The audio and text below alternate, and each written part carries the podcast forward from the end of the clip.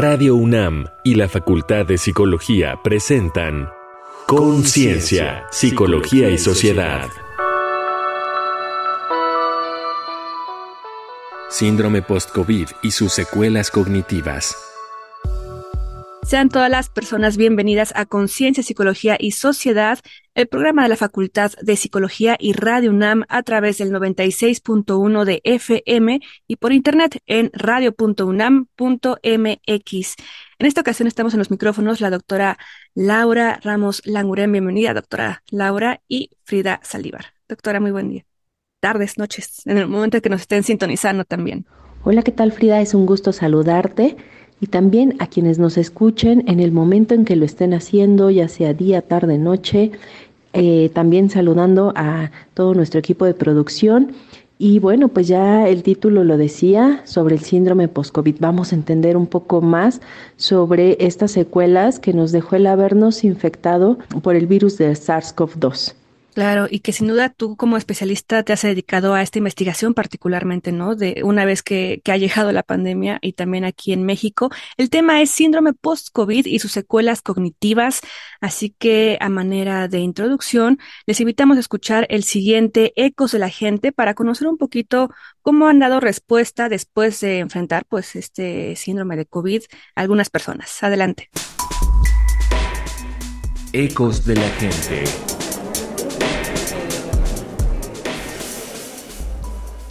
Esta semana preguntamos a personas que contrajeron COVID-19 durante la pandemia si es que han tenido secuelas en su salud derivadas de ese padecimiento. Adelante. Me llamo Ángela Pérez y Fuentes, tengo 57 años. Soy Miguel Reyes, tengo 40 años. Hola, me llamo Daniel Checa y tengo 22 años. ¿Hace cuánto te contagiaste de COVID-19 y cómo fue tu experiencia? La primera vez que me enfermé de COVID fue el 15 de abril del 2020. En esa ocasión, pues como era al principio de la pandemia, estuve encamada en mi casa como 40 días más o menos. Perdí el gusto, el olfato, me dolía mucho la cabeza, el apetito lo perdí también. Se, me sentía deprimida, tenía depresión. A finales de enero del 2022 me contagié de la COVID. Algunos síntomas que tuve, garganta muy irritada, no toleraba pasar la saliva. Conforme fueron pasando los días, empezó la tos, acompañada de un dolor en los pulmones, y ahí fue cuando empecé a sentir que estaba en graves problemas y empezaba a dejar de oxigenar. Hace dos años me contagié de COVID en julio del 2021 y la segunda vez fue en enero del 2022. La que estuvo más pesada fue la de julio del 2021. Estuve cuatro semanas encerrado en mi cuarto, acostado. Me dieron muchos ataques de tos que me dejaban como sin poder respirar y fiebre pesada. Después de aquello, presentaste presentas algún malestar, síntoma o secuela vinculado con el COVID-19? Sí creo que me quedaron secuelas. Después de esta fecha me he enfermado como cuatro veces. Me han dicho tres que sí han sido COVID y la última que fue más o menos el 20 de octubre, como que mis pulmones estaban mal. De hecho, la doctora me dijo que tenía que estar este, una semana en casa y acostada boca abajo porque sí veía mis pulmones un poquito mal. Entonces yo creo que sí es con consecuencia del COVID que presenté en el 2020. Derivado del contagio, el corazón me quedó un poco sensible. Me he percatado que cuando tengo impresiones fuertes o hago ejercicio, comienzan algunas taquicardias leves. Tal y como me lo indicaron los doctores, que con el paso del tiempo esos dolores iban a disminuir. Sí, sí presenté secuelas. Primero, noté que se me caía mucho el cabello. Siempre he tenido como problemas de memoria a corto plazo, pero, o sea, después de, ese primer contagio, los problemas de memoria a corto plazo se intensificaron. Siempre tengo que estar recordándome en mi mente lo que tengo que hacer y aún así me distraigo y termino empezando a hacer otra cosa sin acabar la anterior.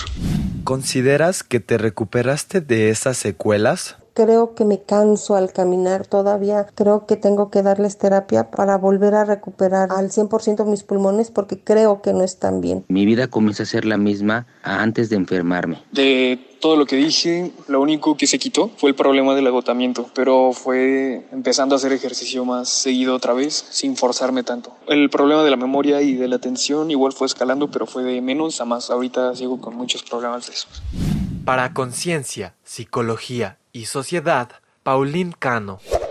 Cuando hace cuatro años el coronavirus número 2 de síndrome respiratorio agudo severo SARS-CoV-2 comenzó a circular por el mundo, provocó la devastadora pandemia de COVID-19, que causó más de 30 millones de muertes. Gracias a medidas para contener su transmisión, la aparición de vacunas y la resistencia adquirida, con el tiempo su letalidad disminuyó y salimos de la pandemia. Sin embargo, desde 2020, en su primera ola, surgieron reportes de pacientes con síntomas que persistían semanas o meses después, pese a haber dejado atrás la enfermedad aguda y la infección, según las pruebas de laboratorio, o a haberla cursado en forma sintomática. Conocido como síndrome post-COVID, long COVID, COVID largo o COVID persistente, este se presenta en una variedad de formas y síntomas.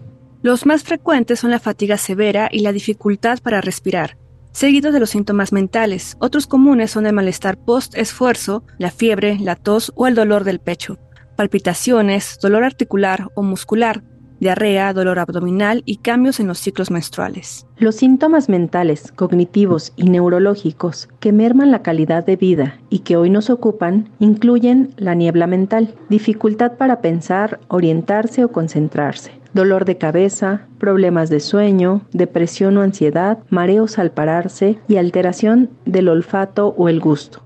El COVID largo es más frecuente en personas que cursaron por enfermedad grave, las no vacunadas contra el virus, las que no fueron tratadas y quienes tenían condiciones de salud subyacentes antes de infectarse. Por su variedad y complejidad, la investigación aún no es concluyente sobre sus mecanismos de acción y no hay una prueba de laboratorio que lo identifique. Los casos clínicos se diagnostican cuando tres meses después de infectarse con el virus y haberse o no enfermado, las personas presentan síntomas que duran al menos dos meses y no pueden explicarse mediante diagnósticos alternativos. Se estima que su incidencia se ubica entre 10 y 35% de los casos de COVID pero en pacientes que fueron hospitalizados se eleva hasta 85%. En México se ha encontrado quienes sufren afectaciones en memoria, atención y concentración más allá de un año de superada la fase respiratoria. Entonces, ¿cuándo y cómo identificar las secuelas cognitivas del COVID-19? ¿Qué síntomas hacen necesario buscar atención? ¿Cómo trata la psicología las secuelas cognitivas de COVID-19? ¿Y puede alcanzarse la recuperación mediante la rehabilitación cognitiva? Para responder estas y más preguntas, nos acompaña Samuel de Nova Castillo, pasante y tesista de licenciatura por la Facultad de Psicología de la UNAM, quien actualmente realiza investigación sobre el tema de hoy en el Laboratorio de Neurobiología del Envejecimiento y Daño Cerebral. Bienvenido, Samuel. Hola, ¿qué tal? Muy buenos días, buenas tardes, buenas noches para aquellas personas que nos estén escuchando en estos momentos. Y de verdad, muchísimas gracias por la invitación y vaya que ha sido algo bastante interesante eh, el escuchar los testimonios. Eh, es un tema bastante particular este acerca del síndrome post-COVID y vaya todas las secuelas que se han visto incluso hoy en día en 2023, pese a que ya nos encontramos en una nueva normalidad. Sí, muchísimas gracias Samuel. Precisamente, háblanos por favor para ahondar más en el tema, ¿qué es esto del síndrome post-COVID que en este 2023, casi 2024, pareciera que ya es muy lejos ese tema, ¿no? Y pero pues está aquí presente. El síndrome post-COVID, o también conocido como long COVID, COVID prolongado, COVID largo, prácticamente es todo aquel conjunto de, síntomas o de quejas que reportan las personas después de haberse recuperado de la enfermedad COVID-19. Y como bien se mencionaba, pueden ser síntomas respiratorios, eh, personas que aún no pueden recuperar el olfato, e incluso hay personas que reportan alteraciones cognitivas, por ejemplo, en memoria, en atención, concentración, prácticamente todo, cualquier alteración que haya surgido después de que se hayan recuperado las personas de la enfermedad COVID-19.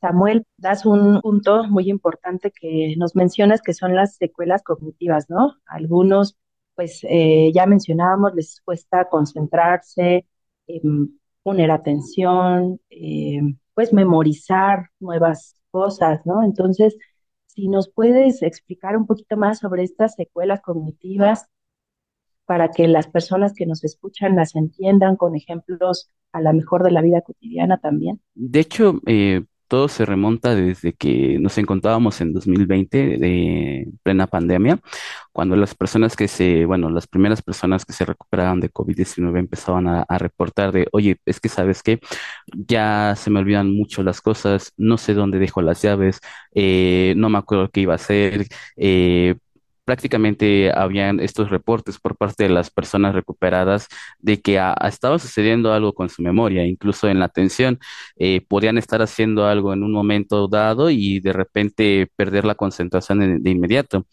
Y que claro, eh, tal vez se pensaba que esto era algo particular o solamente casos aislados, pero en 2020 es donde empiezan también las investigaciones, principalmente en Asia, en donde prácticamente se empezaron a detectar que sí habían alteraciones cognitivas en las personas, empezaron a surgir artículos científicos que empezaban a reportar este tipo de situaciones, eh, bueno, en este caso en la población asiática, que es, vaya, donde eh, fue la sede de la enfermedad, de la propagación del virus, y que claro, posteriormente, conforme fue avanzando la pandemia, surgían investigaciones, eh, e investigaciones en Europa, en Estados Unidos, vaya, cada vez empezaba a ser más notorio o se empezaba a reportar con mayor frecuencia este tipo de alteraciones y que incluso eh, también ya es algo que se empezaba a reportar aquí en México. De hecho, esto fue lo que inició que se hiciera investigaciones aquí en México.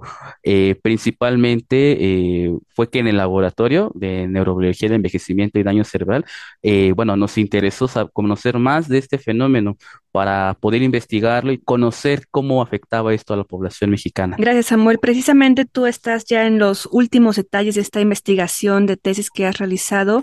Cuéntanos más particularmente de México. ¿Qué se sabe de estos efectos eh, en esta población mexicana? Nuestra tarea fue principalmente evaluar, evaluar a las personas que estaban eh, presentando alteraciones cognitivas o que más bien las reportaban, eh, principalmente para conocer si realmente esto es algo que estaba pasando o si esto es solamente los efectos de la niebla mental, porque como tal la niebla mental es prácticamente la sensación de, vaya, de tener alteraciones en memoria, en la concentración, pero el ya aplicar pruebas em, estadísticas, eh, pruebas que midan el rendimiento cognitivo, memoria, atención, entre otras funciones cognitivas, fue lo que principalmente se hizo eh, en la investigación.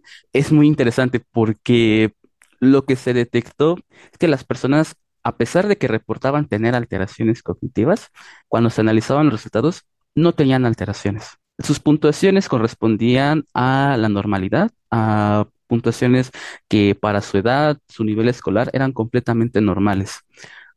Pareciera ser que las personas, al menos que participaban en este estudio, eh, solamente tenían la sensación de que tenían alguna alteración en memoria o en alguna afectación cognitiva, pero en realidad al aplicar las pruebas no se encontró algo de qué preocuparse. Es algo muy, interesante porque estamos hablando de que se evalúan a participantes o personas que reportaban tener eh, COVID eh, leve y moderado.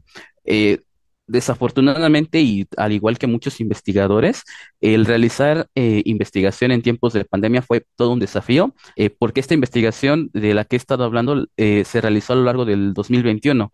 Los participantes se acercaron principalmente porque ellos sí detectaban que estaban teniendo alguna alteración en memoria, que sentían que ya no se acordaban de las cosas y que incluso se sentían deprimidos, se sentían con ansiedad. Fue algo que también se evaluó dentro del estudio y que, claro, encontramos niveles quizás no tan alarmantes, pero sí preocupantes con referencia el estado depresivo o los niveles de ansiedad de las personas. Pero que claro, a pesar de que hicimos las evaluaciones y encontramos que los datos no eran eh, estadísticamente significativos o más bien que no implicaban una alteración, un deterioro significativo. De todas maneras, las personas, vaya, lo, reportaban, lo sentían. Entonces, una sensación que han estado experimentando los participantes, que claro, parece que con el tiempo, ya después de haber participado, sí, sí se encontró una cierta mejora, quizás no estadísticamente significativa, pero sí se han encontrado eh, resultados que tienen a la baja.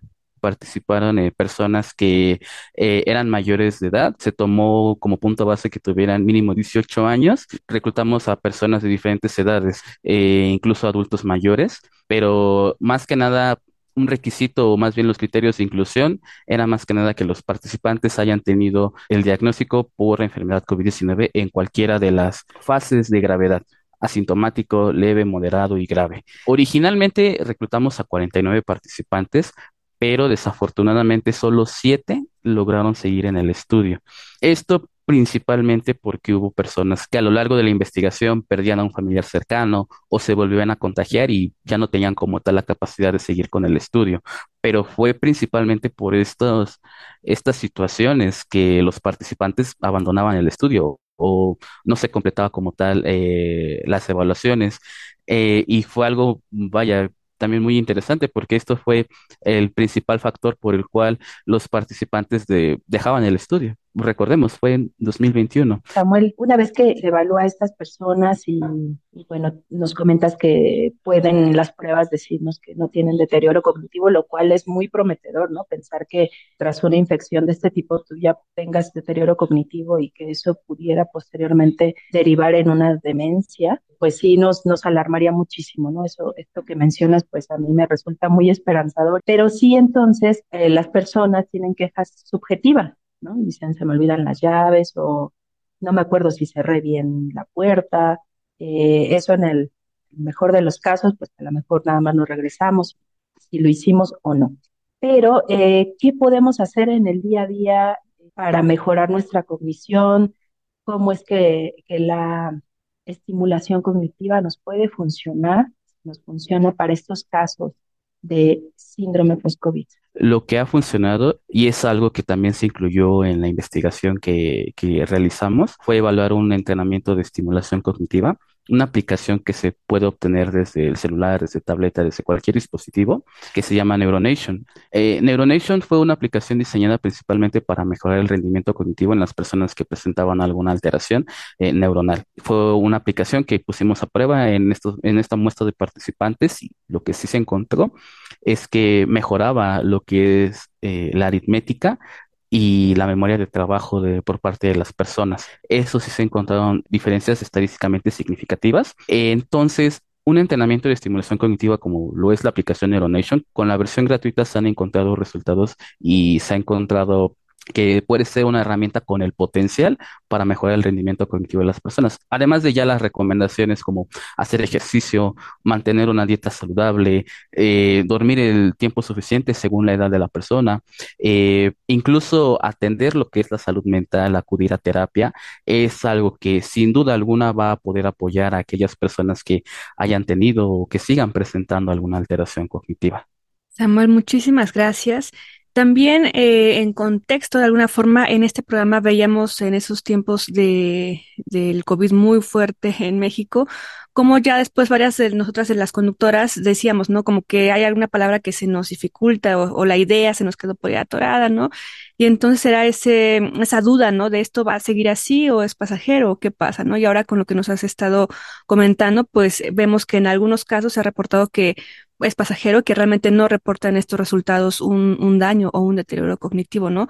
Lo cual nos gustaría que nos dijeras que no hay que descartarlo, ¿no? Si alguien tuviera algún síntoma, pudiera acudir eh, a qué lugar, a qué página, con qué especialistas para poder tener pues ya la certeza de, mediante las pruebas, poder descartar este tipo de, de lesión cognitiva. Y claro que sí. De hecho, eh, bueno, si ah, en el público hay una persona que está interesada en obtener mayor información, en poder conocer si está presentando alteraciones cognitivas o no, eh, puede acercarse a la página de Facebook, S, Neurobiología del Envejecimiento, una página de Facebook, en la cual pueden escribir sin ningún problema y nosotros podemos eh, darles seguimiento o darles mayor información para que puedan obtener una evaluación cognitiva y que puedan, eh, bueno, se pueda descartar estas dudas. Se pueden acercar al Instituto Nacional de Rehabilitación, al Instituto de Neurología y Neurocirugía, eh, que son lugares en donde se tienen protocolos eh, que pueden ser de gran ayuda para darle seguimiento a este tipo de investigaciones y más que nada a este tipo de estudios para las personas que estén reportando o presenten alguna alteración cognitiva tras la enfermedad COVID-19. Muchísimas gracias por la información, por tu participación aquí en el programa Samuel de Nova Castillo, pasante y tesista de licenciatura por la Facultad de Psicología de la UNAM y has realizado esta investigación en el Laboratorio de Neurobiología del Envejecimiento y Daño Cerebral. Muchísimas gracias. Bienvenido nuevamente. Esta es tu, alma mater. Muchísimas gracias a ustedes por su tiempo y muchas gracias por la invitación. Pues les invitamos a que escuchen la siguiente información para abordar este tema desde un ángulo, desde un ambiente más cultural, lúdico tal vez. Entonces, adelante, escuchemos la siguiente información. Reconecta en la cultura. Síndrome post-COVID-19 de José Alave, Zoe Robledo y Germán Fajardo es un primer y amplio acercamiento médico y científico al tema en nuestro país. Coordinado por el presidente de la Academia Nacional de Medicina, el director general del Instituto Mexicano del Seguro Social y el director de la Facultad de Medicina de la UNAM, recorre hipótesis sobre las causas de los síntomas persistentes de pacientes tras haber dado positivo al SARS-CoV-2 y busca esbozar respuestas a futuro. Sus 10 secciones ofrecen miradas desde las ciencias sociales, la salud mental, los sistemas nervioso, cardiovascular y respiratorio, así como del aparato digestivo, entre otros. Accesible para descarga gratuita en Internet. En tu pantalla de elección busca el documental COVID prolongado más investigaciones sobre sus síntomas y tratamientos, producido por la Deutsche Welle y accesible en su canal de YouTube DW Español. Describe cómo este síndrome, que afecta a innumerables personas, a menudo no se manifiesta en forma clara. Presenta pacientes en India, Alemania y Estados Unidos que sufren síntomas como fatiga, mareos, trastornos cognitivos y dolores musculares y articulares. Recoge testimonios de expertos que señalan la falta de estudios que confirmen al 100% que estos síntomas se deben a la infección de COVID-19. Reporta investigaciones en Alemania que han ubicado ciertos anticuerpos autoinmunes que dificultan el flujo sanguíneo como posible causa de los síntomas y como BC007, un medicamento experimental, ofrece la posibilidad de neutralizar el mecanismo y aliviar los síntomas. En su charla, COVID largo, ¿Cómo identificarlo? El infectólogo mexicano Alejandro Macías detalla cómo fragmentos del virus pueden permanecer en los tejidos del cuerpo y desencadenar una reacción inmune persistente, el COVID largo o prolongado. Comenta que este síndrome post-COVID es frecuente y puede causar discapacidad significativa. Sin embargo, afirma, la mayoría de los pacientes se recuperan con el tiempo, y aunque indica que se requiere más investigación sobre los tratamientos y su efectividad, afirma que es vital la prevención y el manejo médico temprano para reducir la probabilidad del síndrome. Lo encuentras en YouTube. Estas fueron las recomendaciones de la semana. Te dejamos con el tema Todo pasa de la cantautora mexicana Carla Morrison. Mi vista es distinta. Es muy triste y.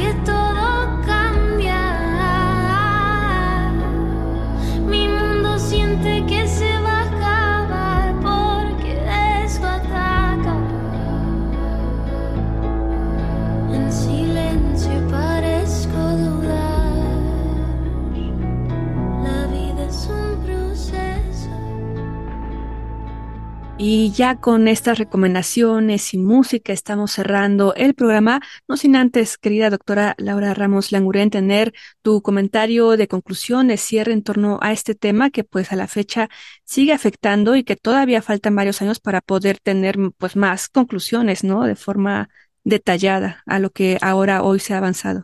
Sí, Frida, toda la, te doy toda la razón del mundo. Hemos eh, pues ya cursado algunos años desde que se declaró la, pandemia por este virus y todavía estamos entendiendo los mecanismos por los cuales eh, este virus pudo haber pues dañado a diferentes órganos y entre ellos el cerebro. Y no solamente entender los mecanismos, sino después de eso, pues qué hacer. No solamente quedarnos con la comprensión, sino con la acción. En el caso de la investigación, pues se utilizó una plataforma de estimulación ya validada, pero también eh, pues lo que tenemos a la mano. Si vamos por la calle, contar, por ejemplo, cuántos vehículos veo de color azul, ¿no? Entonces, estamos trabajando eh, con las herramientas que tengamos en el día a día. Eh, aprenderme los nombres de los compañeros de trabajo, de los vecinos, ¿no? Estar ejercitándonos día a día y siempre aprender cosas nuevas. Eso estimula mucho a nuestro cerebro acudir con especialistas y pues siempre estar pendiente de nuestra salud para tener mejor calidad de vida en cualquier etapa. Muchísimas gracias, doctora Laura Ramos. Y como mencionas, eh, una acción está muy bien, pero si lo hacemos de forma sistemática para toda nuestra vida, pues va a tener muchísimos mejores resultados a todo nuestro, nuestro cuerpo, ¿no? Y para pensando en el futuro también de pues es nuestro, nuestra vía de movernos por este mundo y espacio, ¿no? En nuestro cuerpo y pues también nuestra mente. Muchísimas gracias y a todo el equipo que hace posible este programa. Ya el tiempo se nos ha ido, así que muchísimas gracias a todos y también a ustedes que nos sintonizan a través del 96.1 de FM en radio.unam.mx y también de forma diferida en el podcast que es radiopodcast.unam.mx. Hasta la próxima. Muchas gracias, Laura. Gracias, Frida. Gracias a quien nos escucha y a quien, a todo nuestro equipo de trabajo y a nuestro invitado. Esto fue Conciencia, Psicología y Sociedad. Nos escuchamos en la siguiente emisión. Radio UNAM y la Facultad de Psicología presentaron Conciencia, Psicología y Sociedad.